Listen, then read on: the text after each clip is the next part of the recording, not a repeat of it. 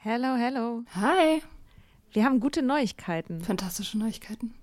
Und zwar am 3. August sind wir auf dem OAMN Sommerkongress und machen da Live-Podcast in Berlin. Ja, äh, es wird total geil. Äh, Nathalie wird da sein natürlich, das Ganze moderieren.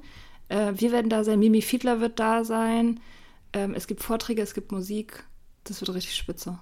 Genau. Und es gibt auch noch ein paar Tickets, aber ihr könnt auch Tickets gewinnen. Und zwar, Wenn ihr eine Mitgliedschaft abschließt auf unserem Steady-Newsletter, den wir euch natürlich auch in jeder Folge und auf Instagram und überall verlinken, müsst ihr eine Mitgliedschaft abschließen.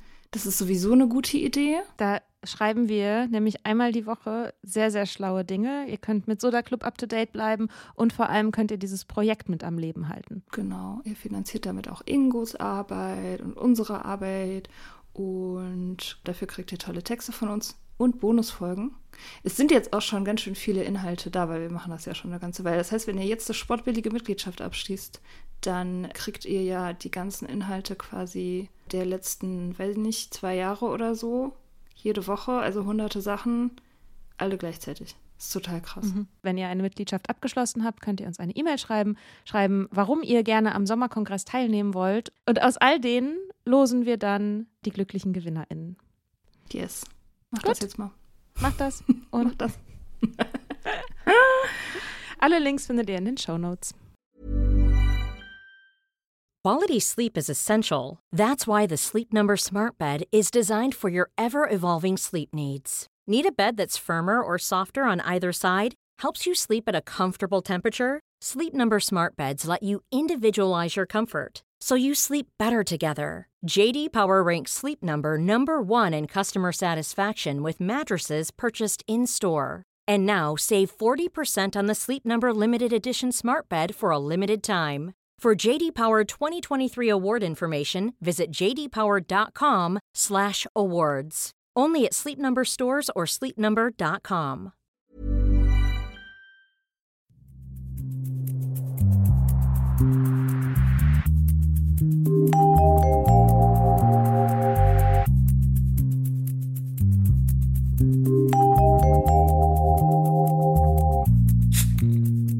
Hallo Mia. Hi. Na, was geht ab? Ja, ich halte heute ein Referat. Das trifft sich gut, ja, weil ich habe Covid und kann nicht so viel reden. Ich bin so geschwächt und, und hustig und so. Es ist also perfekt, ist perfektes Timing für diese Folge, Ja, richtig. auf die du dich seit Wochen vorbereitest, glaube ich, ne? Mein Leben lang bereite ich mich darauf diese Folge vor. Nein, ich will jetzt die Erwartungen nicht zu hoch hängen, aber genau, nimm dir einen Tee, lehn dich zurück. Ich habe einen Zettel und einen Stift auch, dann kann ich mitschreiben. Okay, okay cool. Am Ende gibt es ein Quiz. Yay! Ja. Klasse. Nein, ich habe kein Quiz, aber ähm, Wer ja. weiß. Ja, vielleicht denke ich mir noch eins aus. Ähm, genau, ja, wir wollen über die Geschichte des Alkoholismus sprechen.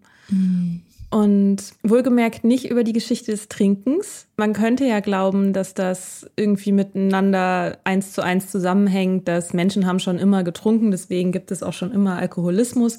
Das ist so nicht.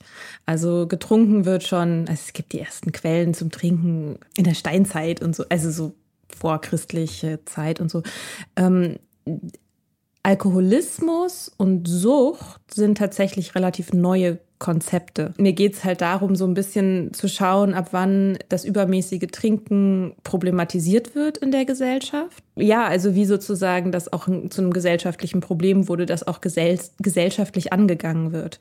So, weil ja nicht jedes Problem ist auch ein gesellschaftliches Problem. Und Alkohol war das eben ganz lange Zeit auch nicht. Und ähm, ich werde mich jetzt ähm, zumindest in dieser Folge, also wir werden das ein bisschen aufsplitten. Ich habe mir gedacht, wir enden vielleicht, mal gucken, wie weit wir kommen, aber so Ende der Weimarer Republik, also wir, dass wir quasi 33 enden und dann eine zweite Folge machen zu den zwölf Jahren der Nazi-Zeit. Genau, und ich will mich jetzt in dieser Folge, werde ich mich sehr viel auf den Historiker Hasso Spode beziehen. Den hast du ja auch ein bisschen mal, ne, ein bisschen quer gelesen. Ja, der weiß alles. Der weiß alles. Ja, der ist ganz witzig. Mir ist manchmal seine Quellenarbeit nicht ganz genau genug. Wenn man nämlich dann wirklich nochmal so richtig detailliert irgendwas nachgucken will, wird es manchmal ein bisschen schwierig. Das finde ich dann, Das nervt mich dann. Aber genau, der hat ähm, dazu gearbeitet, hat in Berlin und Hannover übrigens gelehrt. Er ah. ist emeritiert, ja. Also er ist quasi unser Bindeglied. Ah ja, unser, unser Glied. Ja. Hasso Spode, unser Glied. Ähm. Wir können ihn ja mal einladen. Ja, der ist äh, überhaupt der kein ist Fan von Amstidenzlern, muss man sagen. Aber der ist bestimmt ein Fan von uns. Wir sind doch charmant und nett. Ich meine, wir sind ja nicht nur Abstinenzler, wir sind ja auch viele andere Dinge. Wir sind noch ganz viele andere Sachen. Ja. ja. Er hat auf jeden Fall ein Buch geschrieben und das heißt ähm, Die Macht der Trunkenheit. Mhm. Und da drin beschreibt er eben unter anderem, dass Alkohol eben, was ich vorhin gesagt habe, nicht schon immer in der Geschichte problematisiert wird, sondern dass es in in so Phasen auftaucht. Und er nennt das äh, Thematisierungskonjunkturen. Also ist jetzt ein großer Begriff, aber es ist eben das phasenweise Auftreten von Alkohol als gesellschaftliches Problem. Und er benennt in diesem Buch vier hauptsächliche Phasen, die würde ich einmal kurz sagen und ich werde mich aber vor allem auf die dritte und vor allem die vierte Phase beziehen. Genau, die erste Phase ist der Beginn der Neuzeit, also circa 1530. In der Zeit ist zum Beispiel von dem Saufteufel die Rede. Also da hört man ja schon diese, die christliche Prägung. Also von christlichen Autoritäten, unter anderem auch Martin Luther, wird halt vor allem das Trinken, das ausgiebige Trinken bei Gelagen wird kritisiert auch vor allem der Brandwein. Das ist was, das wird sich noch durchziehen, dass ganz, ganz lange Zeit eigentlich nur der Schnaps wirklich problematisiert wird. Weil zum Beispiel bei den Christen Wein ist ja auch was Heiliges und das Bier der Mönche und so. Ne? Also das zählt, wird da nicht so mit, richtig mit reingezählt. Und er sagt zum Beispiel, Martin Luther sagte, das Zusaufen sei ein gewiss Zeichen für den jüngsten Tag. Oh ja, ja, so habe ich das auch oft empfunden. ja, ich denke mir halt manchmal so, wenn ich sowas lese, denke ich mir, okay, chill mal ein bisschen, aber ja, okay. Genau, das ist so die erste Phase. Die ist nicht so lang. Die zweite kann man so übertiteln mit der Brandweinpest. Die äh, geht so 200 Jahre später los. Also es ist dann eine Zeit lang relativ ruhig, äh, um 1750. Und da beginnt es so langsam, dass Alkohol auch vermehrt medizinisch betrachtet wird, aber eben wie, wieder nur problematisiert wird der Schnaps, Bier und Wein gelten als harmlos. Die Debatte verstummt auch relativ schnell wieder und Alkohol wird auch zu medizinischen Zwecken eingesetzt. Was man damit genau heilen will, weiß ich jetzt nicht, aber man hatte ja viele Ideen, was man so mit was heilen kann. Magengeschwüre so. zum Beispiel. Konnte man, wenn man Bauchschmerzen hatte, half das, hat man gedacht, glaube ich. Mhm. Ja, ich meine, ich habe auch, ich habe früher, als ich in Irland gewohnt habe, habe ich immer Hot Whisky getrunken, wenn ich erkältet war. Also Hot. Whisky, Hot Whisky, Whisky ah, ja. mit äh, heißem Wasser, Zitrone und Nelken. Und Aber geht Zucker. dann der Alkohol nicht raus von, wenn man, die, wenn man den heiß macht? Nee, du kippst einfach nur ein bisschen heißes Wasser drauf, genau. Ich habe immer Sambuka getrunken, wenn ich krank war. Das habe hab ich, äh, ich war fest davon überzeugt, dass es gegen Halsschmerzen hilft. Mhm. Ich dachte immer, naja, wenn man, wenn man hartes Zeug trinkt, dann tötet es einem ja die Keime so ein bisschen ab. Ja. Ja. Aha. Ja, ja. Ja, anyway, kommt in den Soda Club für mehr Trinktipps, wenn ihr krank seid. Um, ähm, genau, und dann so eine Generation später, also ne, wir hatten jetzt 1750 und dann jetzt eine Generation später fängt es langsam an, tatsächlich ernst zu werden. Und zwar so am Ende der 1830er Jahre, da bildet sich wieder was Christliches, der Kreuzzug wieder den Brandwein, an dessen Spitze stehen vor allem Geistliche und was anders ist, ist, dass jetzt weniger die Riten, also zum Beispiel das ausschweifende Gelage in die Kritik gerät, sondern eher der Alkohol selbst. Und gleichzeitig ist es aber auch eine Zeit, in der die Schere zwischen Arm und Reich immer weiter wächst. Und Brandwein wird zum Schuldigen auch gemacht für Armut. Mhm. Und äh, hier ist ein Zitat, das Hasso Spode so schreibt, wo er andere Menschen drin zitiert das ist ein Beispiel dafür, wie ich das nicht so unbedingt sauber quellenmäßig gearbeitet finde. Ich lese es trotzdem vor.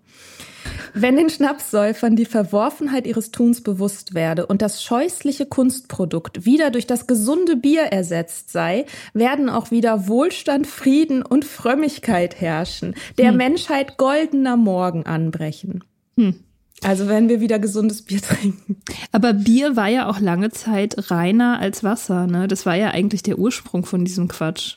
Dass das Wasser irgendwie verunreinigt war und dass das Bier halt, also abgesehen jetzt vom Ethanol, was da drin ist, ähm, sauberer war. Ja, wobei es schon so war, dass für die größte Zeit, wenn ich das jetzt richtig, richtig in, im Kopf habe, ist es aber so, dass einfach die unteren Schichten trinken halt einfach dreckiges Wasser weil die kein Geld, keinen Zugang zu Bier haben. Also klar war es normalisierter, das Bier war auch viel weniger, ähm, hatte viel weniger Prozente und so. Das stimmt schon, aber ich finde es irgendwie, das ist immer die Erklärung, die kommt und irgendwie befriedigt die mich nicht. Aber gut. Hm. Ja. Also es gibt ja auch andere Sachen, die man normal Weise lange Zeit gemacht hat. Naja, ähm, genau. Auf jeden Fall, also das war jetzt sozusagen die, die dritte Phase, die 1830 ungefähr anfängt und dann so 1883 wird, so Spode, die Alkoholfrage manifest. Also in dieser Zeit gründen sich Abstinenzvereine, zum Beispiel das Blaue Kreuz und die Guttempler und es wird zu einer gesamtgesellschaftlichen Frage. Und das ist auch der längste Zyklus, wenn man nach Spode geht. Also das ist sozusagen der, der erfolgreichste. Jeder dieser Zyklen hat sozusagen einen, einen Anfang, Mitte, Ende, sowas, ne, irgendwie das Problem wird erkannt, dann wird irgendwie, werden Maßnahmen ergriffen und dann wird, wird irgendwie Wissen darüber institutionalisiert und dann wird es im besten Fall gelöst. So Kindersterblichkeit wäre so ein ähm, Problem, was sozusagen als gesamtgesellschaftliches Problem, zumindest in den Industrienationen oder in Deutschland, in der Industrialisierung ja ein wahnsinniges Problem war und was eben gesamtgesellschaftlich angegangen und letztendlich, muss man ja irgendwie auch sagen, gelöst wurde. Also diese mega hohe Kindersterblichkeit. Mhm. Und dieser vierte Zyklus, auf den ich mich, wie gesagt, auch vor allem beziehen werde, der war insofern der erfolgreichste, dass er vielleicht das Problem jetzt nicht gelöst hat, aber er hat halt sehr, sehr viele von den Institu Institutionen hervorgebracht, die wir auch immer noch kennen. Deswegen ist es auch wichtig, sich anzuschauen, in welcher Zeit die entstanden sind, was für Leitgedanken die hatten, um so ein bisschen auch zu verstehen, wie sich auch die Institutionen, die jetzt heute unser Wissen über Alkoholismus oder die Krankheit, Sucht, wie auch immer, ähm, prägen, woher die eigentlich kommen. Weil es auch, und das werden wir auch noch sehen, ähm, zum Teil schockierende Konstanten gibt. So, oder Kontinuitäten, würde man vielleicht besser sagen. Genau, und das heißt, dritter und vierter Zyklus wären jetzt für mich am wichtigsten. Außerdem finde ich das 19. Jahrhundert so geil, aber da gehe ich nachher noch ein bisschen drauf ein. das 19. Okay. ist einfach so mega interessant. Ähm, ja? Ja, ich, ja, aber gleich mehr dazu, Mia. Genau, also ich wollte ganz gerne noch ein Zitat von Spode äh, zu dem Thema bringen, woran es überhaupt liegt, dass Alkohol thematisiert wird. Weil man könnte ja jetzt denken, ah, okay, der Konsum steigt und dann ist das ein Problem und dann wird das behandelt. Und so ist das aber nicht. Ähm, ich zitiere Hasso Spode. Die feste Überzeugung, Alkoholbekämpfung sei eine Antwort auf extrem hohen bzw. steigenden Alkoholkonsum, leitete die Akteure in allen vier Zyklen. Diese Implikation kann hier nicht bestätigt werden. Vor allem ist der durchschnittliche Verbrauch an absolutem Alkohol kein Prädikator für die Entstehung des sozialen Problems Alkohol. Anders gesagt, die Forderung nach Verbrauchsreduzierung ist unabhängig vom absoluten Konsumniveau. Vielmehr zeigt sich ein anderes Muster. Die Zyklen setzen oft ein, nachdem ein Konsumanstieg zum Stillstand gekommen war.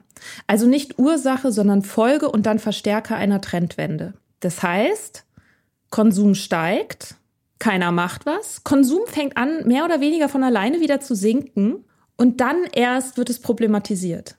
Und dann wird auch dieser Trend verstärkt, sagt zumindest Hasso Spode. Aha.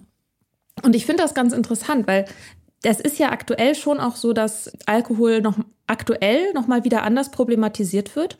Und wir sind ja tatsächlich, die 80er waren ja eine absolute Hochphase des Konsums. Und wir sind ja tatsächlich bei einem sinkenden Konsum ja, aktuell. Das stimmt. Also, ja, ich fand das ganz spannend. Also, das würde darauf hindeuten, dass, dass die, die Konsumenten selbst die Debatte anstoßen. Oder? Um, Dadurch, dass sie Probleme entwickeln und aufhören. Ja, oder dass die Gesellschaft extrem langsam ist. Vielleicht liegt es auch daran, dass die Alkoholprobleme einer viel trinkenden Generation halt erst nach ein paar Jahren manifest werden, sich zeigen. Ja, manifest okay, werden. Ich ja. muss auch ein bisschen auf meine Sprache aufpassen. Ja, sorry dafür. Ganz, mal. ganz schlimme Ghetto-Sprache. Nein. ja, das ist halt, das ist halt so Uni-Ghetto-Sprache, die am Ende kein Arsch versteht. Und es tut mir dann manchmal leid, wenn ich mich so ausdrücke. Naja, das 19. Jahrhundert. Jetzt kommen wir zum 19. Jahrhundert. Und das, das ist halt so geil, weil da, da geht einfach mega die Post ab. Also du hast also du hast natürlich eine Entwicklung, die fängt schon im 18. Jahrhundert an, also so die Rationalisierung, das Loslösen von Gott als alleinige Antwort auf alles, äh, du hast die Aufklärung und so, das ist alles das Jahrhundert davor. Aber diese ganzen Sachen, so ab der Jahrhundertwende, fängt das halt richtig an zu kicken. So. Okay. Und es ist halt eine Zeit, in der sich zum Beispiel eben ja, gesundheitliche Probleme aus dem, aus der Verantwortung oder ganz, überhaupt alle möglichen Fragen aus der Verantwortung der Kirche herauslösen und zum Beispiel der Medizin überantwortet werden oder der Wissenschaft. Du hast eine krasse Ausdifferenzierung der verschiedenen Sparten von Naturwissenschaften auch, auch von der Medizin. Also, dass sich überhaupt, dass du nicht nur einfach Arzt bist, so, sondern eine Spezialisierung hast. So, das ist alles in dieser Zeit. Und es bilden sich wissenschaftliche Zeitschriften und und du hast halt super viele Errungenschaften. Unter anderem natürlich dann auch die Industrialisierung, über die wir dann auch noch sprechen werden, weil die super wichtig ist. Und ich habe aber einfach mal, weil ich das ganz witzig fand, weil ich es schwierig finde, sonst sich so vorzustellen, was irgendwie in so einem Jahrhundert überhaupt so war. Also was war im 19. Jahrhundert? Hm, keine Ahnung. Ähm, habe ich einfach mal so ein paar Sachen rausgesucht. Einfach so, das ist so ein keine Ahnung, Deep Dive in Mikas Wikipedia Rabbit Hole. Ähm und zwar, das muss man sich jetzt nicht merken, ne? Das ist einfach nur so. Doch, ihr müsst euch das alle merken und am Ende quizzen wir euch dann. Ja. 1810 äh, beginnt die neue Universität in Berlin ihren Betrieb. Oh. Echt? Mhm, ja. 1810 wird übrigens auch die Konservendose erfunden. Und jetzt darfst du einmal raten, wie lange hat es gedauert, bis der Dosenöffner erfunden wurde? Ein Jahr. 60. Was? 60 Wie Jahre. Wie haben die das denn vorher gemacht? Alltagsgegenstände. Sie haben einfach raufgehauen, solange wie es aufgegangen. Du hast, guck mal, ich habe etwas richtig gut zugemacht und es hat niemand gesagt, hm, wollen wir nicht auch einen Weg finden, das richtig gut aufzumachen? Ähm, nee, hat bis 1870 gedauert. Anyway. 1834 äh, der erste Elektromotor, der von einer Batterie gespeist wurde. 1859 Charles Darwin The Origin of Species. 1861 die Urform des Telefons. 1876 beschreibt Robert Koch anhand von Milzbrand zum ersten Mal lückenlos die Rolle eines Krankheitserregers beim Entstehen einer Krankheit. Auch mega krass. Voll krass. Ja. 1882 entdeckte den Erreger für Tuberkulose. Auch krass. Auch 1882 veröffentlicht Nietzsche die fröhliche Wissenschaft. Das ist noch ein weiterer Fun Fact. Auf Englisch heißt es The Gay Science. Auch oh. mega. Nice. ähm, und das ist auch das, wo Gott ist tot drin vorkommt, wo das herkommt. Ah, ja. Und das ist auch ein Zeichen für die Zeit. Also ich glaube, man, wenn man das so hört, denkt man erstmal so, ah, okay, Nietzsche, der ist jetzt irgendwie sein Plädoyer für den Atheismus oder irgendwie so. Ist es überhaupt nicht. Es ist eine Parabel, also die fröhliche Wissenschaft besteht halt aus super vielen so kleinen, so Aphorismen letztendlich, so kleine Geschichten. Und da gibt es, in einer so einer Geschichte gibt es halt einen Verrückten, der das sagt. Also irgendwie, wo ist Gott? Und dann sagt einer, Gott ist tot und wir haben ihn getötet. Und das ist halt ein Zeichen dafür, wie eben ein bestehendes Wertekonstrukt auch aus den Fugen geraten ist oder wie da Unsicherheiten plötzlich sind, weil man eben diese, diese eine Instanz im Grunde nicht mehr hat, weil sie einfach nicht mehr diese Autorität hat. Mhm. Ähm, und 1896 äh, verwendete Sigmund Freud zum ersten Mal den Begriff der Psychoanalyse. Mhm. So, das reicht vielleicht. Aber ich wollte, also, es ist voll das krasse Jahrhundert.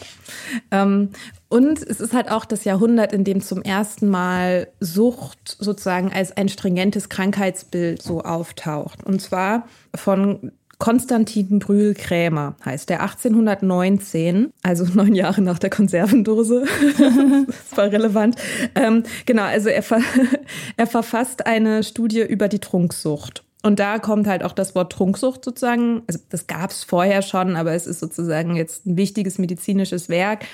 Es wird auch ins Englische übersetzt mit Dipsomania, nur falls man das irgendwann mal liest. In, in, ja, klingt, Dipsomanie wurde es tatsächlich auch genannt in Deutschland zum Teil. Und äh, das ist eigentlich, ist es super fortschrittlich, wenn man sich das von heute aus anguckt, weil er schon sehr viele Kriterien nennt, die auch heute noch eigentlich wichtig sind für die Diagnostik von einer Suchterkrankung. Also Toleranzentwicklung, Entzugserscheinungen oder Kontrollverlust. Das sind alles solche Sachen, die bei Konstantin Brühl-Krämer schon vorkommen. Und was vielleicht aber an der Stelle noch interessant ist, ist was zum Begriff der Sucht. Und die leitet sich nicht etwa von Suchen ab. Oh ja, das ist ein Fehler, der immer wieder gemacht wird. Ja. Macht mich jedes Mal voll wahnsinnig, wenn alle mal sagen, mhm. ja, Sucht kommt von Suchen. Nein, kommt es nicht.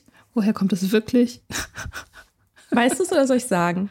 Es kommt von Siechtum, von Siechen, dahin siechen. Ja, ich habe ich hab gefunden, das vom gotischen Siukan, aber es ist auch krank sein. Also, ja. genau. Der, der, der Wortstamm, also dieses Kranksein, das findet man auch in solchen Begriffen wie Schwindsucht, wie ja Tuberkulose auch lange genannt wurde, oder Gelbsucht. Das hat ja nichts mhm. mit dem heutigen Suchtbegriff zu tun, sondern das ist ein anderes Wort für Krankheit. Und im 16. Jahrhundert ist es umgangssprachlich verwendet worden, so für negative Charaktereigenschaften, sowas wie Rachsucht oder so. Eifersucht. Ja, genau. Aber halt irgendwie nicht im, nicht im medizinischen Sinne süchtig. Und das ist jetzt bei, bei Brühl Krämer, wird es jetzt zum ersten Mal in diesem Kontext so verwendet, wie wir es heute verwenden würden, wenn wir von Sucht sprechen.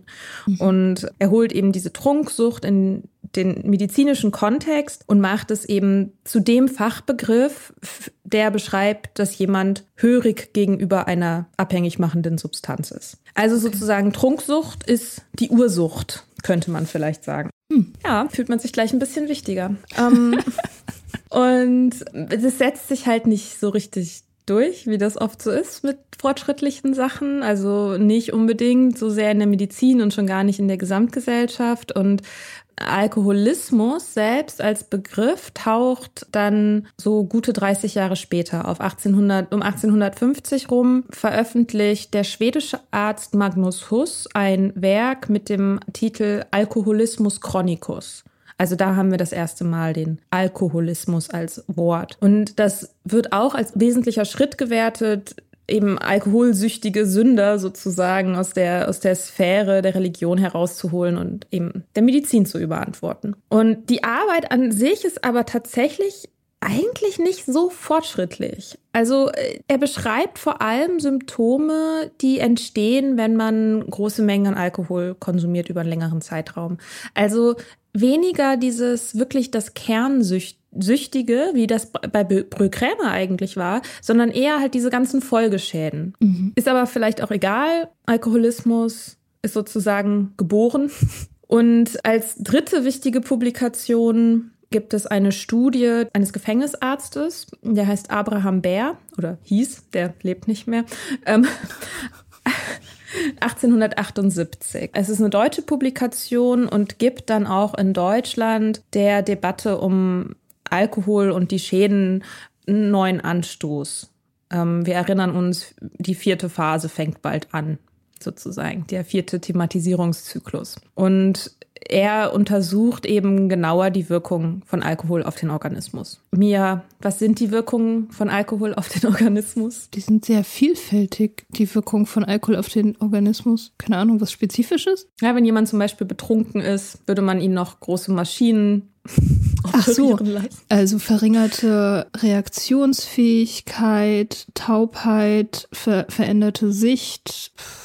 Gleichgewichtssinn ist gestört, Sprache ist gestört, man, einem ist übel, so sind so die die Fun-Wirkung. Fun, Fun, Fun, Fun, Fun. Das ist halt deshalb wichtig und dieses Werk ist auch deshalb wichtig, dadurch, in welche gesellschaftliche Phase das fällt. Und zwar in die Phase der Hochindustrialisierung. Wir haben jetzt eine Zeit, in, in der immer mehr Menschen an schweren Maschinen arbeiten, in der die in Fabriken arbeiten. Wir haben auch natürlich Massenarmut, eine große Arbeiterschaft. Wir haben viele Menschen auf engem Raum, aber in, in den Fabriken, auch durch die Standardisierung wird der Output viel besser messbar, als er es jemals vorher war. Und wir haben Orte, Arbeitsorte, die auf Effizienz getrimmt werden. Und natürlich haben wir Menschen, denen die Produktionsmittel gehören und die Interesse daran haben, diese Effizienz möglichst hoch zu halten. Die Kapitalisten. Ja, Knapse. Es geht natürlich ums Geld. Also klar, auch. Also, und deswegen äh, trifft es überhaupt auch, es ist ein Grund, weshalb das überhaupt auf so ein Interesse trifft, was Alkohol mit Menschen macht. Betrunkene halt ein Risikofaktor sind in einer Fabrik. Genau, also die Medizin trifft auf gesellschaftliche Umstände, aber auch die Medizin ist sich immer noch nicht ganz im Klaren darüber, was das jetzt eigentlich ist mit dem Alkoholismus. Ähm, Hasso Spode schreibt, dass der Genuss alkoholischer Getränke zur Trunksucht führe und dass diese eine Krankheit, das heißt ein medizinisches und kein moralisches Problem sei, wurde dabei im ärztlichen Diskurs zur Selbstverständlichkeit. Deren Anerkennung bildete eine Voraussetzung für die Teilnahme am Diskurs. Also das heißt, wenn du sagst, ist Sünde, dann bist du halt eh schon mal raus. Okay. Ähm, der Trunksüchtige, für den sich, gut, der Trunksüchtige, für den sich der Fachausdruck Alkoholiker oder Alkoholist durchsetzte, war dabei durch seine mangelnde Fähigkeit zur Selbstkontrolle von normalen, gesunden Menschen unterschieden. Hier haben wir den Alkoholiker. Der Alkoholist? Wie toll, das habe ich noch nie gehört. Alkoholist, ne? Ja, ja ich finde, das klingt halt irgendwie. Klingt irgendwie professioneller als Alkoholiker. Alkoholist, ich bin Alkoholist. Ja, das musste man, versuch das mal bei AA oder so sich hinsetzen. Hallo, ich bin Mika, ich bin Alkoholistin. Was ist du? Schaden hast du. Okay.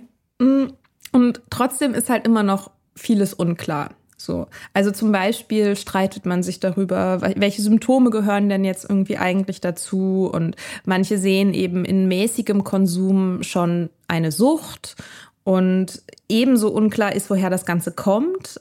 Also manche Ursachen sucht, also werden in der Droge selbst verortet, man, manche in der Umwelt, in erblicher Belastung oder in körperlichen und psychischen Schäden. Also fast wie heute eigentlich. Mhm. Und es gab halt, also, aber natürlich nochmal irgendwie eine Ecke weiter gefasst sozusagen. Also es gab zum Beispiel einen Typen, der irgendwie meinte, Herzinsuffizienz sei die Hauptursache für Trunksucht. Und da, das, so halt, das ist halt eine Zeit, in der disqualifizierst du dich nicht automatisch mit solchen Aussagen. Das ist heute ja anders. Genau, wir haben sozusagen diesen medizinischen Diskurs. Wir sind um die 1880er Jahre herum, nochmal so, und ähm, wir haben diese kapitalistischen Interessen. Wir haben aber noch etwas. Und zwar eine neue Weltanschauung ist in Town. Und äh, ich hatte ja. Ja, das ist mega wichtig, ja. äh, was man so geglaubt hat. Und äh, ich hatte ja schon Charles Darwin erwähnt, der eben 1859 äh, sein Werk über Evolution veröffentlicht hat. Und man muss dazu sagen, dass jetzt in den, weiß nicht, sagen wir mal, um die 18, also ein paar Jahrzehnte später, jetzt nicht unbedingt Charles Darwin gesamtgesellschaftlich jetzt irgendwie so rezipiert wurde, viel mehr eigentlich, ja, irgendwie so Pop-Philosophen, so Richard David Prechts, die halt irgendwie die Evolution auf das Soziale anwenden. Nicht, dass Richard David Precht das machen würde, aber äh, halt Sozialdarwinismus. So. Und mit diesem Sozialdarwinismus ist ganz eng verbunden die sogenannte Degenerationslehre. Die wurde von einem französischen Irrenarzt, also heute würde man sagen Psychiater, ähm, Benedikt Augustin Morel begründet. Ich zitiere Hasso Spode dazu. Die moderne pazifierte Gesellschaft, die zum einen durch soziale Einrichtungen, Medizin, Technik und vor allem durch ihr modernes christliches Wertesystem die natürliche Auslese außer Kraft gesetzt hat und zum anderen aus Profitgier und Unwissen eine Vielzahl künstlicher Keimgifte produziert, wirkt kontraselektorisch und führt langfristig in eine katastrophale Schädigung des Genotypus. War mhm. das verständlich? Äh, äh. Äh, okay. Also man, man ruiniert den Genpool mit dem Saufen oder wie ist das gemeint? Nee, erstmal geht es darum, dass, ja, also auch, aber du hast, also der, die Idee ist, in der Natur wirkt die Evolution. Selektorisch. Das heißt, nur die guten, starken Gene setzen sich durch. Dieser ganze Zivilisationsprozess, in dem wir stecken, also dass wir Medizin haben, dass wir soziale Sicherungssysteme haben, die sich auch in dieser Zeit rausbilden, die wirken sozusagen kontraselektorisch, also sorgen dafür, dass das, was sich in der Natur nicht durchgesetzt hätte, jetzt sich weiter durchsetzt und weiter fortpflanzen kann und damit sozusagen diesen, den allgemeinen Genpool schädigt. So. Oder zumindest halt nicht mehr natürlich macht, sozusagen. Nee, ja. schwache Gene, schwache Gene bleiben im Genpool. Ah, ja, und werden, okay, nicht, mhm. werden, nicht, werden nicht ausgesondert, okay. weil wir jetzt Medizin haben. Ja, so. alles klar. Dazu kommt, dass sich dass künstliche Keimgifte produziert werden, die, die diesen Prozess, also die quasi den Genpool noch weiter schwächen. Und Künst, zu den künstlichen Keimgiften gehört nach dieser Ideologie auch der Alkohol. Also Alkohol schädigt sozusagen die Gene. Deswegen nennt sich das auch Degenerationslehre. Also dass sozusagen der, der Gedanke ist, dass die Gesellschaft nach und nach immer mehr degeneriert. Das führt letztendlich in den Untergang. Okay. Und genau, und so wird eben die Alkoholfrage auch zu einer Frage der Eugenik, also und zur Rassenhygiene nannte man das damals. Rassenhygiene und Eugenik kann man im Grunde synonym verwenden. Das ist eben die Ideologie, den ein, ein Genpool oder den Genpool irgendwie zu optimieren, was auch immer das heißen soll. So. Ja, und, und viele Psychiater zum Beispiel hängen dem auch an in der Zeit. Ähm, viele Psychiater werden auch abstinent. Mhm. Einer von ihnen zum Beispiel, Emil Kräplin, äh, schreibt, die Mitschuld fällt auf uns alle. Alljährlich zahlen wir nicht nur an Landstreichern und Tagedieben oder ähnlich wertlose Menschenmateriale, sondern auch an begabten, ja genialen Naturen dem Gifte einen reichen Tribut. Okay. Ja. Ich habe hier noch ein, ähm, ein Zitat aus einem, äh, aus so einem Traktat von einem Arzt geschrieben äh, zur Alkoholfrage. In den wunderbaren feinen Protoplasmabau der Keimzellen greift nun der Alkohol in roher, brutaler Weise ein und richtet unsägliche Verwüstungen an. Statt normaler, gesunder Kinder entstehen schwächliche, skroplöse und tuberkulose Geschöpfe in großer Zahl, körperlich und geistig schwerfällige, oft teilweise gelähmte oder mit Missbildungen versehene Kreaturen, Epileptiker, Idioten, Psychopathen und moralisch Defekte, die später meist im Alkoholismus verfallen fallen und Verbrecher werden. Alle diese Degenerationserscheinungen sind wieder vererbbar. Sie sind es umso mehr, als die Trunksucht selber vor allem vererbbar ist. Okay. Ja, das war eine harte Zeit wahrscheinlich. Ja. Ich glaube. Aber äh, ja. das war jetzt, das ist jetzt sozusagen Ende des 19. Jahrhunderts, ne? Ja, also das ist so um 1900 rum, kann man sagen. Also dieses Zitat hier, also diese Veröffentlichung, die ich gerade vorgelesen habe, ist aus 19, von 1907. Das Zitat von Kräplin ist so um 1900. Also das, das ist dann jetzt so die Zeit, genau. Aha. Und gibt's da irgendwie, also gibt's bestimmt, aber so Zahlen darüber, wie viele Leute tatsächlich sozusagen krank wurden oder starben daran? Weil ich, ich, ich dachte eigentlich immer, dass es auch so ein bisschen mit Wohlstand zu tun hat, ob sich die Leute auch so einen richtigen, eine richtige handfeste Sucht überhaupt leisten konnten. Das war ja ganz lange auch irgendwie eine Frage, ob man Geld hatte oder nicht, oder? War das damals schon flächendeckend so, dass sich alle Schichten sozusagen umgebracht haben damit? Mm, ist eine gute Frage. Ich weiß gar nicht genau, wie der, also man könnte das höchstens nachgucken anhand des Kon, also Kon, Pro-Kopf-Konsums. Mhm. Ich glaube ehrlich gesagt nicht, dass es wirklich verlässliche Zahlen auf jeden Fall nicht über die Mittel- und Oberschicht gibt, weil äh, das werden wir auch noch sehen, dass sich ganz viel von den Anti-Alkohol-Bestrebungen halt gegen die Arbeiter richtet letztendlich. Also ein, ein Kontrollwerkzeug ähm, für die Arbeiterschaft ist, die eben auch ja, vor allem halt Zugang hatten zu halt billigem Schnaps und tatsächlich auch relativ lange Zeit, also bevor das sozusagen in den Fabriken auch problematisiert wurde, gab es in den Fabriken auch Schnaps also der war da verfügbar, so okay. hat man dahingestellt, damit die Arbeiter sich, also damit die nicht rebellieren, so ähm, bis das halt ein Problem wurde. Und dann hat man damit aufgehört. Aber ja, also wie viele Leute tatsächlich am Alkoholismus gestorben sind, Weiß ich nicht genau. Ich kann mal gucken, ob ich dazu Zahlen finde und das nachreichen. Weil es gibt, es, es klingt ja schon sehr drastisch. Also wenn das, wenn das, was der Typ da mit sch, äh, schlimmen Worten beschrieben hat, sozusagen irgendwie eine Reaktion auf den, den wirklichen Zustand der Bevölkerung war, dann ist es ja tatsächlich höchst alarmierend gewesen. Also, weil das klingt ja so, ich meine, gut, du sagst halt, also der schreibt halt irgendwie so degenerierte Idioten und so, das würde man ja heutzutage wahrscheinlich eher nicht mehr so sagen, aber welche Frage da zum, also welche, welche Rolle da zum Beispiel das, ähm, das fetale Alkoholsyndrom gespielt hat zum Beispiel, da, da wusste man ja wahrscheinlich noch gar nicht wirklich was drüber, mhm. wäre ja dann sozusagen eine Abbildung der realen Situation. Ja, aber auch glaube glaub ich ehrlich gesagt, wenn dann nur zu einem ganz geringen Teil, weil du letztendlich über das Pathologisieren von Alkoholismus pathologisierst du im Grunde auch Armut und andere, andere psychische Erkrankungen zum Beispiel. Also ich würde schon, glaube ich, sagen, dass Trinken sicherlich weit verbreitet ist, aber das, was als problematisches Trinken gilt, hängt halt von deinem sozialen Status auch ab oder von deinen sonstigen, ob du in irgendwelche anderen Kategorien sozusagen fällst. Und dann, dann erst wird es ja wirklich zu einem Problem. Und äh, weshalb das so dramatisch ist, ein Grund, weshalb das so dramatisch ist, also auch so klingt oder weshalb die, damals das so empfunden wurde, ist ja, dass man glaubt, dass sich das fortsetzt. Dass eben insbesondere Menschen, die, ja, arme Menschen, die ähm, Alkoholproblem haben, viele, viele Kinder bekommen und eben dadurch sozusagen den Anführungsstrichen guten Genpool sozusagen überschwemmen mit ihrem, wie nennt er das, wertloses Menschenmaterial. Mhm. Ja, dass es im Grunde eine exponentielle Bewegung Richtung Untergang ist.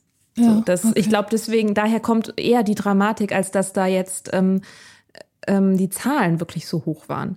Aber natürlich muss man auch sagen, dass die Menschen, zum Beispiel Psychiater oder Menschen, die in solchen Einrichtungen arbeiten, ja natürlich ein verzerrtes Bild auch von der Gesellschaft haben, weil sie ja in erster Linie mit den Menschen dann zu tun haben, die ein Problem haben oder die eben als die eben devi jetzt wieder so ein so ein Lehrerwort deviant, also abweichend sind. Mhm.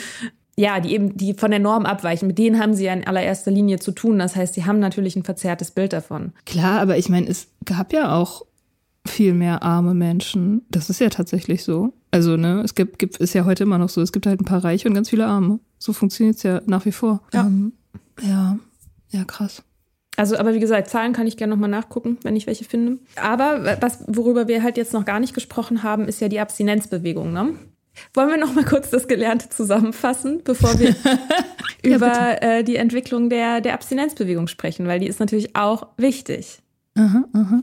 Was hast du dir gemerkt? Also ich habe mir gemerkt, dass es vier Phasen gab äh, in der Entwicklung des Alkoholismus und dass diese Phasen, also dass die äh, sozusagen ganz poetische Namen haben, Saufteufel, Brandweinpest, Kreuzzug wieder den Brandwein und dass sie immer sozusagen dann, also dass das Trinken immer dann problematisiert wurde, als es in, also in der jeweiligen Phase langsam zurückzugehen begann.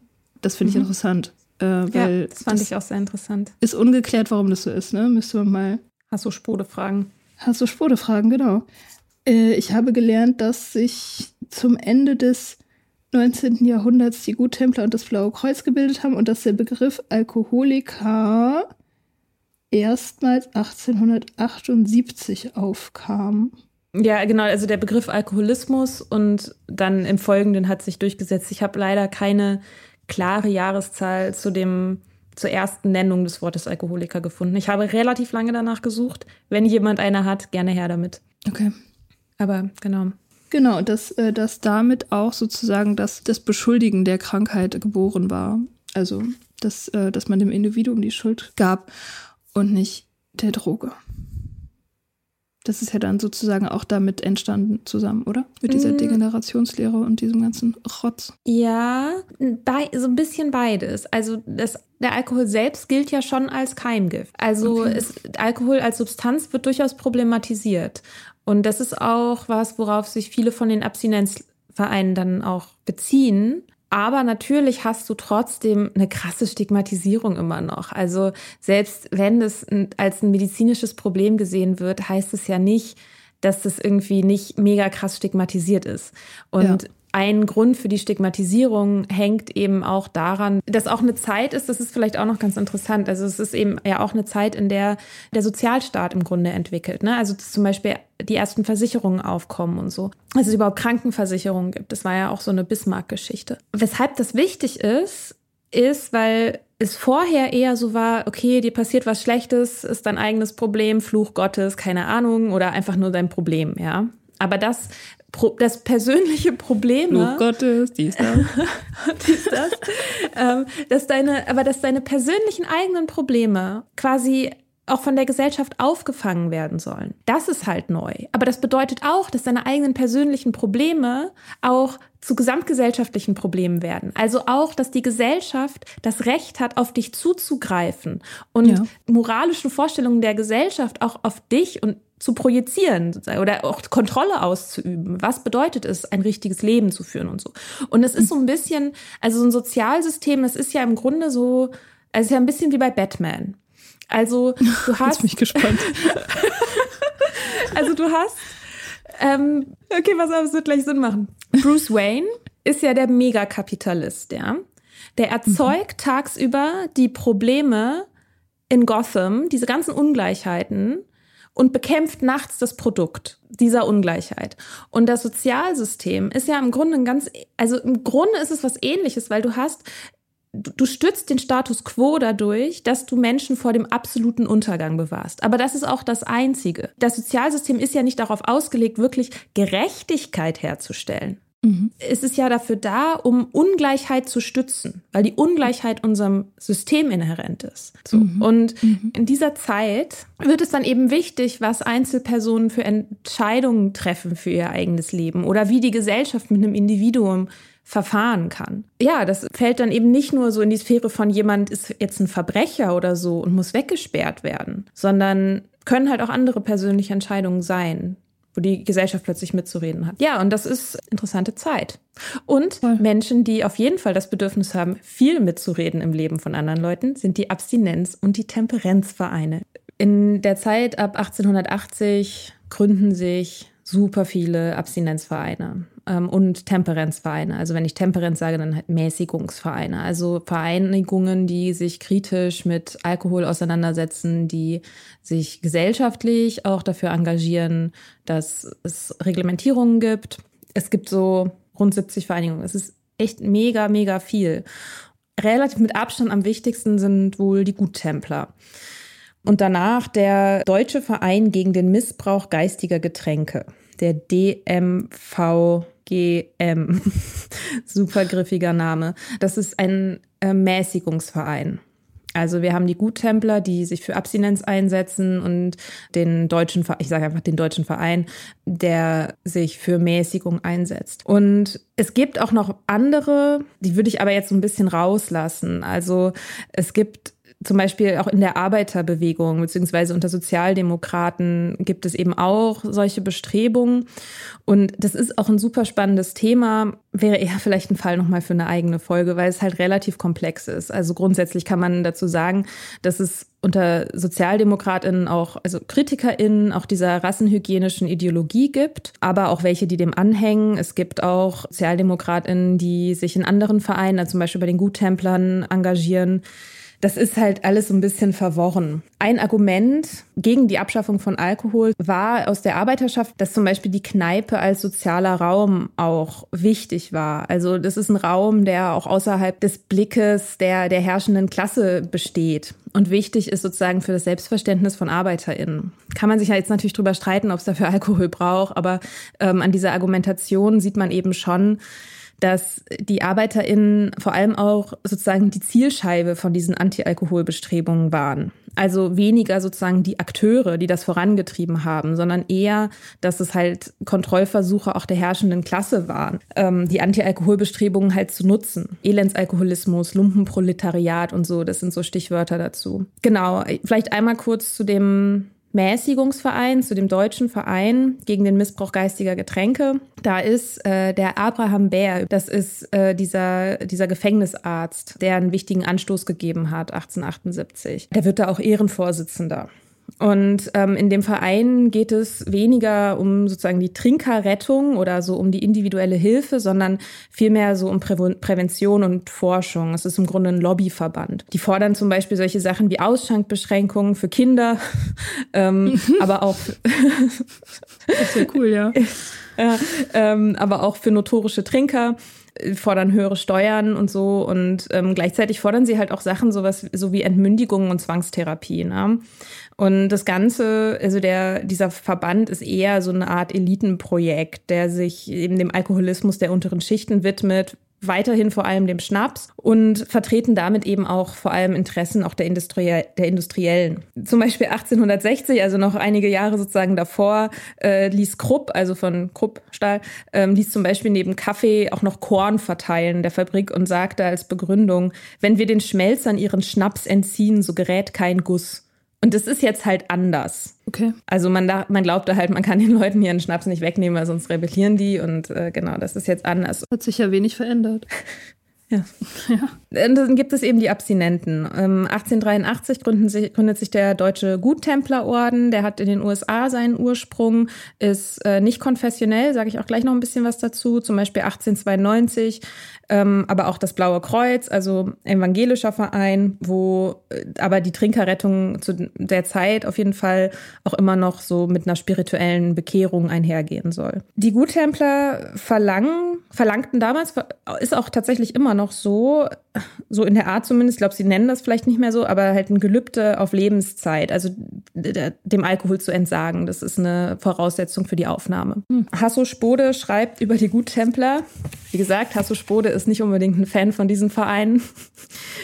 Die Guttempler waren ein straff organisierter, bürokratisierter Orden, in dem sich ein eigenes Laufbahn, Gesetzes- und Gerichtswesen mit anderen typischen Merkmalen der Sekte verband. Exklusiver Besitz der Wahrheit, Askese, Rigorismus, Gemeindezucht, Erwählungsgewissheit. Rückfälligkeit und Häresie wurden unnachsichtig geahndet. Die Zeitschrift Deutscher Guttempler veröffentlichte regelmäßig steckbriefartige Warnungen vor Rückfälligen. Also durchaus auch ein paar Sachen ein bisschen zweifelhaft. Es ist im Grunde eine Art äh, alkoholfreie Subkultur. Und es geht eben bei den Guttemplern um eine neue Art zu leben, eine fundamentale Erneuerung des Menschen. Und die Guttempler und dieser Mäßigungsverein waren halt im ständigen Streit. Und die Guttempler haben so, es gab so eine Parole, äh, die sagte, die Verführer sind die Mäßigen. Also so ein bisschen heute, wenn so Veganer sagen, Vegetarier sind Mörder.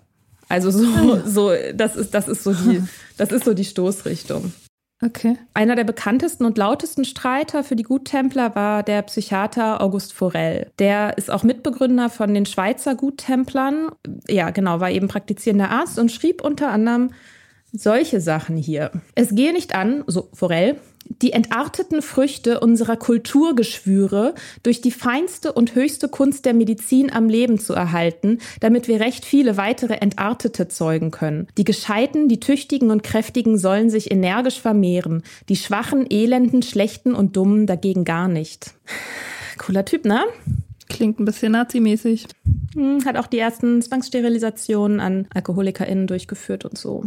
Das sind okay. sozusagen, das sind halt die ganz realen Konsequenzen von dieser Ideologie der Rassenhygiene und der und auch der Degenerationslehre. Ne? Also Spode hatet halt immer ganz gerne auf diese Abstinenz- und Temperenzvereine und das finde ich auf der einen Seite relativ, finde ich das auch nachvollziehbar, wenn man sich solche Zitate von zum Beispiel Forel anhört, so.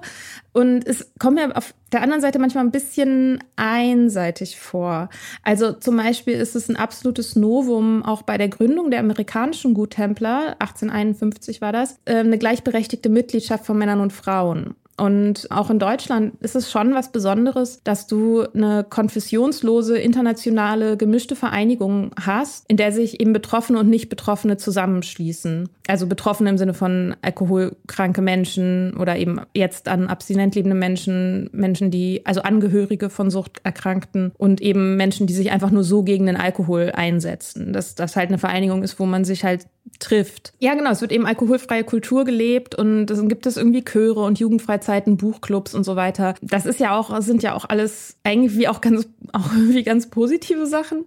Und was aber ganz interessant ist, was hat mich auch so ein bisschen an AA erinnert, ist, dass größere politische Fragen aber nicht diskutiert werden. Also es geht vor allem um den Alkohol. Und das hat aber zum Beispiel zur Folge, dass der Orden sich auch rausgehalten hat aus Aktivitäten, zum Beispiel wie zur Erlangung des Frauenwahlrechts. Obwohl im Grunde klar ist, dass, oder das zumindest so gesehen wurde in der Zeit, dass mit mächtigeren Frauen oder mit, mit der Mitsprache von Frauen irgendwie, dass das halt auch der Alkoholfrage letztendlich dienlich wäre. Aber da hat man sich halt rausgehalten. So. Hm. Dazu muss man halt sagen, dass diese Alkoholfrage zu dieser Zeit super etabliert ist als ein Thema. Und zwar als ein Teil der sozialen Frage. Und zu dieser sozialen Frage gehört eben auch die Frauenfrage. Ich hatte sehr viele Fragen zu der Zeit. So. Fragen über Fragen. So. Fragen über Fragen gab's. Ja, ja. Also die Frauenfrage letztendlich, ne, die Bestrebungen halt nach mehr Teilhabe und Anerkennung weiblicher Leistungen. Ich möchte zitieren aus dem Buch Blaukreuzmänner, Guttemplergeschwister und abstinente Frauen von Sabine Schaller die schreibt, die in allen Schichten der Gesellschaft nicht zu übersehenden Folgen missbräuchlichen und zumeist männlichen Konsums bewegten nicht nur Familienangehörige, sondern etwa auch Ärzte und Ärztinnen, Lehrkräfte in Schulen und Ausbildungseinrichtungen, Ranghohe in der Armee, Geistliche, Arbeitgeber und Arbeitgeberinnen. Zudem entschied sich so manche Frau bewusst für einen Frauenverein, da sie meinte, eine solche Organisation weibliche Stärken bündeln und so alkoholgegnerische Anliegen zielführend mit weiteren, insbesondere frauenpolitischen besser verfolgen zu können. Nicht wenige Frauen und Männer reichsweit meinten, in der Lösung der Alkoholfrage einen wichtigen Beitrag zur Lösung der Frauenfrage erkannt zu haben. Es würde gelingen, das Zusammenleben von Mann und Frau auf ein neues, für beide Geschlechter höheres Niveau zu heben. You don't say. das wäre tatsächlich ja. gut für die Beziehungen, wenn die Typen nicht die ganze Zeit prügelnd und gröhlend durch die Gegend ziehen. Das ja. Haushaltsgeld versaufen. Haushaltsgeld versaufen, Chaos stiften. Ja gut, da konnte ja. man halt auf die Frauen nicht verzichten. Ne? Es wäre dämlich gewesen, hätte man die Frauen da nicht äh, mit einbezogen in diese Bewegung. Mhm. Ja. ja.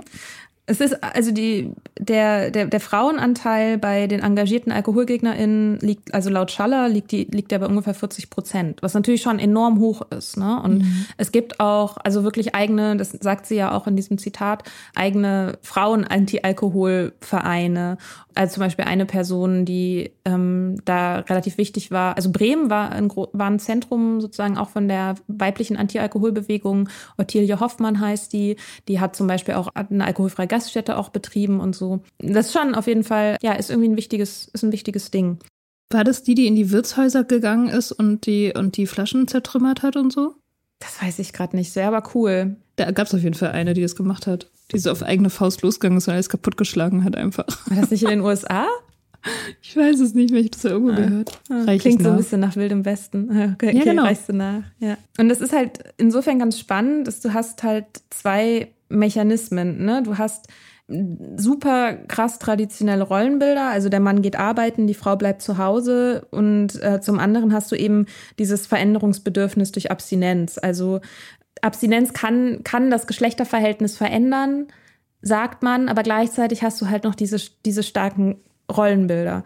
Und dann ist sozusagen die Frage, wie soll denn jetzt eine Frau ihren Mann davon abhalten zu trinken? Und der Magdeburger Generalanzeiger 1905 hat die Antwort. Mia. Geil. Ich gebe dir die Antwort. Und zwar, eine kluge Frau muss die Kunst verstehen, ihren Mann so an sich zu fesseln, dass er nicht in die Kneipen läuft und Unarten lernt. Behandeln Sie Ihren Mann richtig, dann wird sich schon alles ändern. Mhm. Das ist ein sehr guter Rat. Das ist Befolgt ein super Rat, ne? Niemals, niemals diesen Rat. Das ist ein ganz schlechter Rat. Oh Gott. Ja. Ja. Mhm. Ich meine, ein Hinweis könnte natürlich das Jahr 1905 sein, dass es vielleicht nicht, nicht mehr so State of the Art ist. Aber mhm. das war ja, das war halt verbreitet. Also eine zentrale Forderung von Alkoholgegnerinnen der Zeit war zum Beispiel auch die Forderung nach mehr hauswirtschaftlichem Wissen. Also, dass quasi Frauen lernen, sich besser um ihre Männer zu kümmern. Und der Arzt Magnus Hirschfeld schrieb zum Beispiel 1894, es ist jetzt noch Zeit bei uns. Die Frauenwelt trinkt bei uns noch nicht, während man in den uns umgebenden Kulturstaaten schon vielfach betrunkene Weiber findet. Die Alkoholfrage ist also über richtige Ernährung zu lösen. Und wer ist für die Ernährung zuständig? Die Weiber. Ja. Die Bitches halt wieder. Ja. Und die müssen es jetzt irgendwie regeln. Die müssen es Scheiße, Klar. Mann. Die Dippen können das ja nicht selber machen. Nein, wie denn? Das geht ja nicht. Die können sich ja sexuell nicht beherrschen, ne? Frauen müssen sich halt züchtig anziehen, damit die Männer sich sexuell beherrschen können. Das kriegen sie auch nicht alleine auf die Reihe. Ja, gut, ist halt auch eine andere Zeit, ne? Also so um die Jahrhunderte. Naja, aber ich meine, guck mal, in 50 Jahre später ist es ja immer noch, wird es ja immer noch mhm. gemacht, wenn man sich die Frauengoldwerbung anguckt. Ja. So. Aber tatsächlich, also ein kleines bisschen beginnt es schon, sich zu verändern. Also, dass Alkohol als Männlichkeitssymbol schon auch ein bisschen kritisiert wird. Zum Beispiel 1913 schreibt äh, die Lehrerin Elisabeth Kniebe, wie einflussreich die jetzt war, keine Ahnung, ich habe halt ihr Zitat gefunden, äh, schreibt, da ist mancher junger Mann, der das Gespött seiner Kameraden lächelnd erträgt, wenn er weiß, dass das Mädchen, das er liebt, ihn gerade darum umso höher achtet. Ich meine, trotzdem natürlich, dass der Knabe Gespött ertragen muss, zeigt ja sozusagen schon, dass ähm, man sich als Abstinenter dass man gegen den Strom schwimmt und dass die vorherrschende Idee halt noch eine andere ist. Mhm. Aber das, was die Alkoholgegner eben propagieren, ist sozusagen ein, ein vernünftiger Mann. Also jemand, der integer ist und hart im Nehmen und überlegen und eben gesund.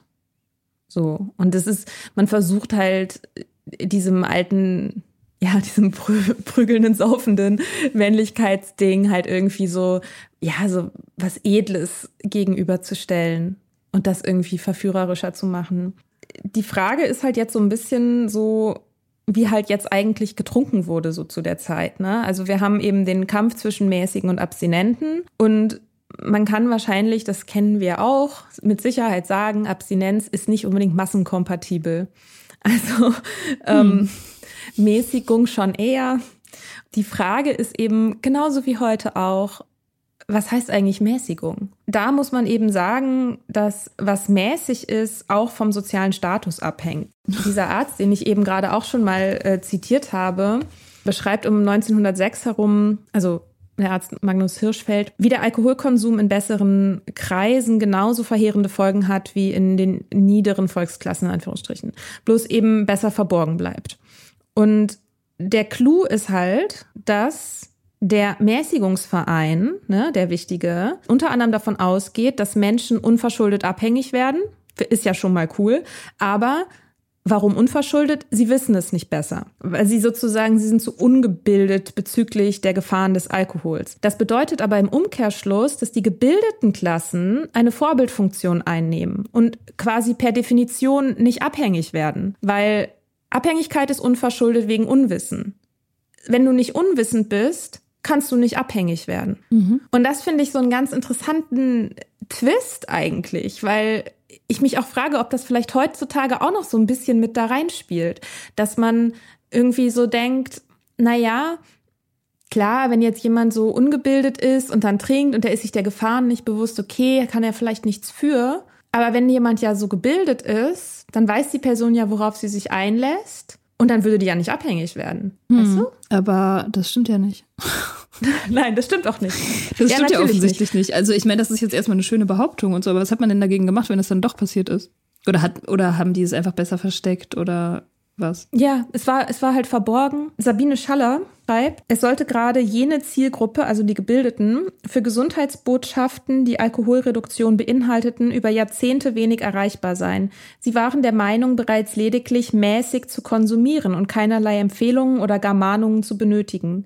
Der teils umfangreiche Wohlstandskonsum der mittleren und oberen Schichten war im Volk zwar zumeist bekannt, jedoch blieben er und seine Konsequenzen im offiziellen Diskurs eher ein Tabuthema.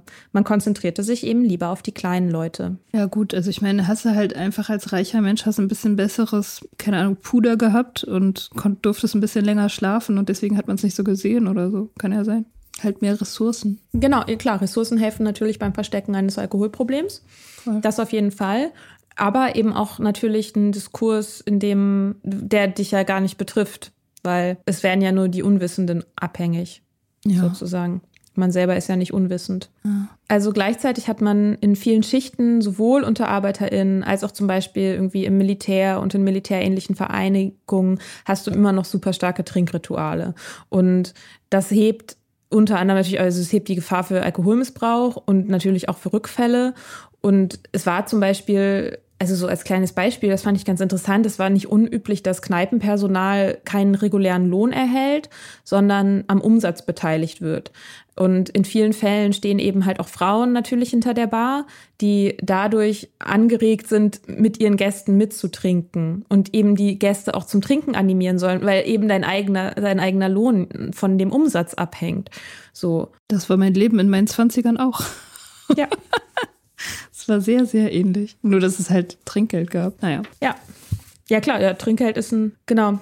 Du hast, also ich, ich habe gedacht, ich sag auch noch mal so ein paar Sachen über, über Heilstätten, weil es gab ja auch eine Behandlung für Alkohol, Abhängige. Hm, okay. Also Psychiatrien waren ja ne, nicht so wie heute Psychiatrien sind. So, das waren ja eher, also es waren halt Anstalten, wo Leute weggesperrt wurden. Wenn man sich halt anschaut, zum Beispiel, also wie so die Hausordnungen oder Tagesabläufe waren, die Arbeitsweisen in diesen Einrichtungen, dann sieht man sozusagen, okay, du hast Entzug von Alkohol, du hast eine geregelte Ordnung aller täglichen Lebensbedingungen, Arbeit als wichtigster Heilfaktor, um Pflichtbewusstsein, Selbstdisziplin und Verantwortlichkeitsgefühl zu stützen, Beratung und Führung auf allen Lebensgebieten, Umerziehung in einen pflichtgetreuen Volksgenossen. Medikalisierung und Hospitalisierung der Devianz waren folglich ein Mittel zur Pazifizierung zur Sicherung der Hegemonie des Bürgertums, sagt zum Beispiel Spode. Also über eine Biologisierung von abweichendem Verhalten kannst du verschleiern, dass, es auch, dass du auch eine politische Agenda hast. War mhm. das deutlich? Du, du, du machst es zu einem biologischen Problem und das, wie du es angehst, bezieht sich augenscheinlich auf dieses biologische Problem. Aber wenn man sich dann genauer anguckt, was eigentlich passiert, in diesen Einrichtungen, dann ist es im Grunde eher eine Art von Erziehungsheim oder so, ja, oder fast auch ein mhm. bisschen wie ein Gefängnis. Aber dadurch, dass, es, dass du eben Kranke behandelst, kannst du dich selber von dem Vorwurf entlasten, ein Kontrollinstrument zu sein. Okay. Aber da, da mussten die dann komplett abstinent sein, die Leute, oder war da auch Mäßigung mhm. angesagt?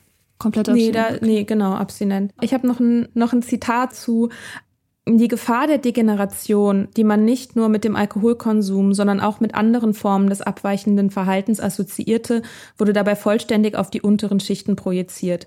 Die aufkommende Sozialstatistik fungierte hier als ein bedeutendes Beweismittel. Ne, du hast viel, eine viel genauere Erfassung der Personen das, worüber wir gesprochen haben, also dass die Gesellschaft ja sowohl vielleicht eine Pflicht hat, für dich zu sorgen, aber du sozusagen auch die Pflicht hast, als Individuum für dich sorgen zu lassen, so wie die Gesellschaft es für richtig erachtet. Ähm, also, wir sind jetzt Anfang des 20. Jahrhunderts zeitlich, also so um 1900 rum. Es ist eine Zeit, in der der Alkoholkonsum auch erstmal wieder ein bisschen runtergeht. Also ähm, für das Kriegs- und Krisenjahrzehnt 1914 bis 1924 führt der Historiker Claudius Torp die Rationierung von Gerste und Kartoffeln sowie insgesamt das niedrige Einkommen an. Ne? Also wir erinnern uns Thematisierungskonjunkturen. Es geht äh, wieder runter. Genau, jetzt, wir kommen jetzt sozusagen zur Weimarer Republik. Also nach dem Ersten Weltkrieg, Deutschlands erster Versuch einer Demokratie, beginnt ja 1918 und endet damit, dass äh, die deutschen politischen Eliten Adolf Hitler und der NSDAP im Januar 1933 die Macht übergeben. Und in der Zeit der Weimarer Republik ist drogenpolitisch erstmal nicht so viel los. Also es war insofern vielleicht innenpolitisch wichtig, da geht es dann nicht nur um Alkohol. Deutschland ist halt im Grunde der weltweit größte Dealer den, den man so hat. Also zum Beispiel 1926 war Deutschland Exportweltmeister für Heroin. Die Firmen Merck, Böhringer und Knoll beherrschten zudem 80 Prozent des Weltmarkts für Kokain. Auch wenn große Teile der Produktion exportiert wurden, es gab eben kaum gesetzliche Reglementierungen für Substanzen, die in bestimmten Kreisen freigiebig konsumiert wurden. Es gibt ein ganz schönes Zitat von einem Journalisten, der heißt Norman Ohler. Der hat ein Buch geschrieben, das heißt Der totale Rausch über Drogen in der Nazizeit und er schneidet auch die Weimarer Republik so ein bisschen an. Und am Anfang dieses Buches schreibt er, alles wirbelte in einem toxikologischen Wirbel durcheinander. Die Ikone dieser Zeit, die Schauspielerin und Tänzerin Anita Berber, tauchte bereits zum Frühstück weiße Rosenblätter in einen Cocktail aus Chloroform und Äther, um sie abzulutschen. Wake wow. and bake. oh Gott. Ja, also du hast okay. natürlich jetzt sozusagen die goldenen Zwanziger, die aber irgendwie, seien wir mal ehrlich, also jetzt nicht ganz Deutschland irgendwie, also ein Großteil von Deutschland ist eigentlich auch immer noch ziemlich arm und kämpft mit den Kriegsfolgen. Und Berlin war halt irgendwie damals auch schon Berlin, also ein bisschen überbewertet. Und ja, ist doch so. Ich, ja, also ich kann mir ähm. vorstellen, es war ein ziemliches Moloch, ne? Also es, äh, die, der Bevölkerungs, das Bevölkerungswachstum in Berlin ist ja sprunghaft, also die Bevölkerung sprunghaft äh, angewachsen, sozusagen in dieser Zeit. Und es gab halt total wenig Platz und die Leute haben so in Schichten geschlafen und ganz gruselige Jobs gemacht und ähm, es gab viel Armut, viel, ja, eben auch viel Elend. Ja. Das muss krass gewesen sein. Ja. Ja, also so richtig golden ist es irgendwie auch nicht, ne? Aber du hast natürlich irgendwie die Art, wie darüber erzählt wird oder wie wir das vielleicht auch heute noch so verhandeln.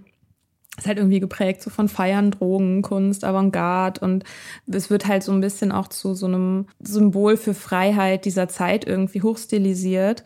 Und ich, ich frage mich manchmal, ob ein Grund, das so zu machen, dass das eben so, dass das so, so ein schillernder Kontrastpunkt ist, dass es so ein, dass das Narrativ, was wir so über die Zeit haben, auch so ein Kontrastpunkt ist zu dem, was dann kommt so als, also wir haben sozusagen, wir haben so goldenen Zwanziger und dann haben wir, danach kommen dann irgendwann die 68er so. Und das dazwischen ist halt so, ist wie so ein böser, das ist behandelt wie so ein böser Traum oder so. Als ob das in so einer Schneekugel wäre, die irgendwie gar nicht so richtig was mit den Sachen zu tun hat, die davor und danach kommen. Und das ist natürlich totaler Bullshit. Also mhm. ganz, ganz viele Sachen und auch insbesondere die Drogenpolitik und die Alkoholpolitik und die Art und Weise, wie mit Suchtkranken umge umgegangen wird das leitet sich wunderbar her aus dieser ganzen Zeit davor. Also es ist irgendwie überhaupt nicht so, dass du da keine Kontinuitäten haben würdest, dass dann plötzlich die Nazis kamen und gesagt haben, wir sind jetzt menschenverachtend und vorher war aber irgendwie alles tutti. Also es ist halt, ist einfach nicht so.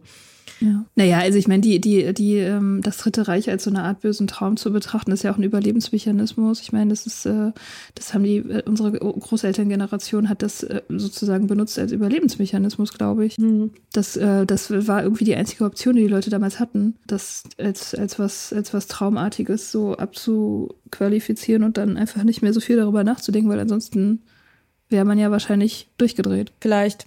Aber es ist halt, es ist halt naiv so. Ja, das, aber das hat sich ja auch nicht fortgesetzt. Ich meine, wir sind ja eine andere Generation. Wir betrachten das ja ganz anders, als damals das betrachtet wurde. Genau, also was aber trotzdem auch noch in die Zeit fällt, so ein bisschen Anita Berber-Style, ist, äh, du hast zwar sozusagen ein verknapptes Alkoholangebot ähm, nach dem Ersten Weltkrieg, aber du hast eben auch Neuerungen auf dem Markt und ähm, vor allem Likör. Liköre werden in dieser, sind in dieser Zeit mega en vogue und das ist im Grunde das Getränk, mit dem sich die Industrie der Weimarer Zeit eben an die potenzielle weibliche Kundschaft richtet. Also mhm. da fängt es an, dass Frauen gezielt angesprochen werden für Lifestyle, Alkoholismus. Also Sabine Schaller schreibt dazu, Konsumentinnen nunmehr mit dem offiziellen Recht auf eigene Entscheidungen im politischen Bereich. Das Wahlrecht war ihnen 1918 zuerkannt worden. Und manches Mal auch mit eigenem Einkommen wurden jetzt eine wichtige Zielgruppe von Werbe- und Absatzstrategien. Also Frauen beginnen sich die Männerdomäne des Trinkens anzueignen. Yay. Es geht los. Rauchen und trinken. Mhm. Ja, es ist halt irgendwie auch klar, dass es zum, äh, zum Beginn der 20er Jahre passiert, ne, weil da gab es ja auch einfach viel mehr Frauen. Das ist ja auch einfach mal mhm. so. Ich meine, nach dem Krieg waren halt voll viele Männer weg und gerade in den großen Städten gab es ja irgendwie so krasse Verhältnisse, auch von drei Frauen auf einen Mann und so. Mhm. Äh, und da muss man natürlich, um die Wirtschaft anzukurbeln, muss man die ja als Zielgruppe auch irgendwie dann wahrnehmen, weil sonst geht's ja nicht. Also. Ja, ich frage mich gerade, das wäre auch interessant. Weißt du, wie die, wie die Thematisierungskonjunkturen ähm, von Spode zur Alkoholfrage sind? Ob die Art und Weise, wie Werbung sich auf Frauen bezieht, auch feministischen Wellen folgt. Also du hast 1918 hast du eben die, du hast die, den Sieg der, der, der Frauenbewegung, das Wahlrecht 1918 und dann danach werden sie als neuer Absatzmarkt erkannt. So, und dann hast du Also gut, Frauengold ist vielleicht noch mal ein bisschen was anderes. Ja, weiß ich nicht genau. Das müsste man sich mal genau angucken, aber während der NS-Zeit mhm. ist es halt auch, das fällt irgendwie raus, weil da das dann plötzlich so ganz unterschiedlich aufgeladen wurde, ideologisch aufgeladen wurde. So, mhm. das, äh, das hat ja einfach ähm, das ganze Ding umgedreht. Also alle Entwicklungen, die in den 20er Jahren angefangen haben, wurden ja im Prinzip durch die Nazis umgedreht. Also Frauen zurück an Herd mhm. äh, und so. Und trinken ja. war ja sowieso auch nicht mehr en vogue wegen äh, reines Blut und so. Ja, ähm, da. Also offiziell zumindest.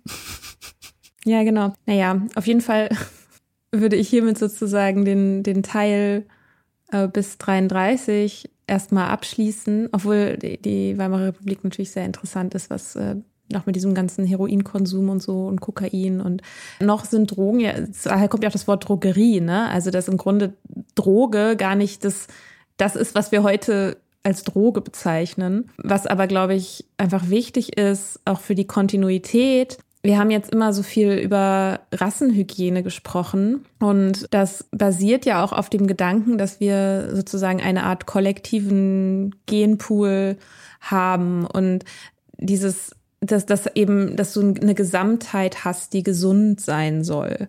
Und das ist halt ein Gedanke, der, auf den sich natürlich die Nazis auch beziehen, wenn sie von einem Volkskörper sprechen. Und was das sozusagen dann bedeutet für die einzelnen Personen, wenn man diese Ideologie eben zur konsequenten Umsetzung führt, das hören wir dann in der nächsten Folge. Also ähnlich wie ja auch August Forel, also dieser, der Schweizer Guttempler, und viele, viele andere Ärzte und Psychiater eben der Meinung ist, dass diese Menschen aus dem Genpool gestrichen werden müssten, dann hast du eine sehr anschlussfähige Ideologie. Also das werden wir auch noch sehen, dass sehr viele Alkoholgegner in ähm, die Nazis durchaus begrüßt haben. Mhm. Ja.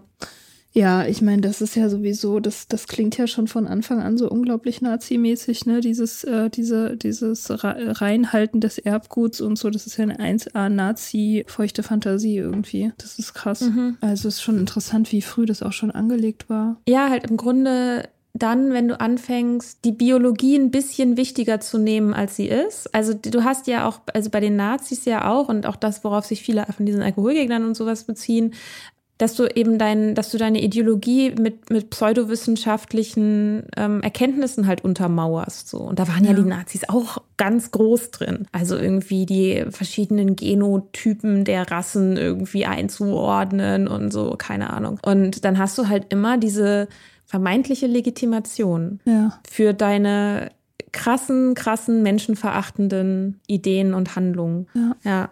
Aber mehr darüber nächste Woche. in diesem Podcast. Yay! Yay! Nächste Woche more fun with Nazis. Mm. Ja, das ist schon ziemlich übel. Ja, naja. super krass. Äh, dass, es, dass es sich fortsetzt. Also ich habe gerade an Sarrazin mal wieder gedacht. Den hatte ich schon wieder ganz vergessen. Sarrazin mm. hat ja mehrere Bücher drüber geschrieben. Ja, super krass. Ja. Okay, wir sind beide ein bisschen durch. Mia hat Corona. Ja, also das stimmt. Ich habe immer noch nicht die Karte gespielt. Ich habe Corona. Ich kann gar nicht schlau sein. Du hast, doch, du hast das ganz am Anfang gesagt. Das hast du wahrscheinlich nur vergessen, weil du Corona hast. Ja, ich muss ein bisschen mehr drauf rumreiten. Ich bin ganz krank und einsam. Oh. Mhm. oh. Ja. Ja. Na dann, gute Besserung. Ja, gute Besserung für mich. Ja. Mach's gut. Ciao. Ciao. Wir hoffen, dir hat diese Folge gefallen. Wenn du mit Soda Club up to date bleiben willst, dann kannst du das auf sodaclub.com. Dort findest du nicht nur alle Podcast-Folgen, sondern auch das Soda Mag, Magazin für Unabhängigkeit. Wenn du Steady-Mitglied wirst, kannst du unsere Arbeit unterstützen und bekommst noch dazu unseren Newsletter voller geiler Bonusinhalte.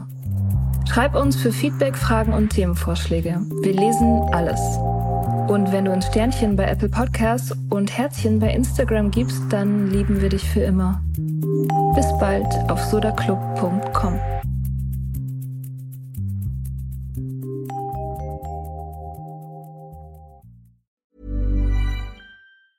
Hey, it's Paige DeSorbo from Giggly Squad. High quality fashion without the price tag. Say hello to Quince. I'm snagging high-end essentials like cozy cashmere sweaters, sleek leather jackets, fine jewelry, and so much more. With Quince being 50 to 80% less than similar brands and they partner with factories that prioritize safe ethical and responsible manufacturing i love that Luxury quality within reach. Go to quince.com slash style to get free shipping and 365 day returns on your next order. Quince.com slash style.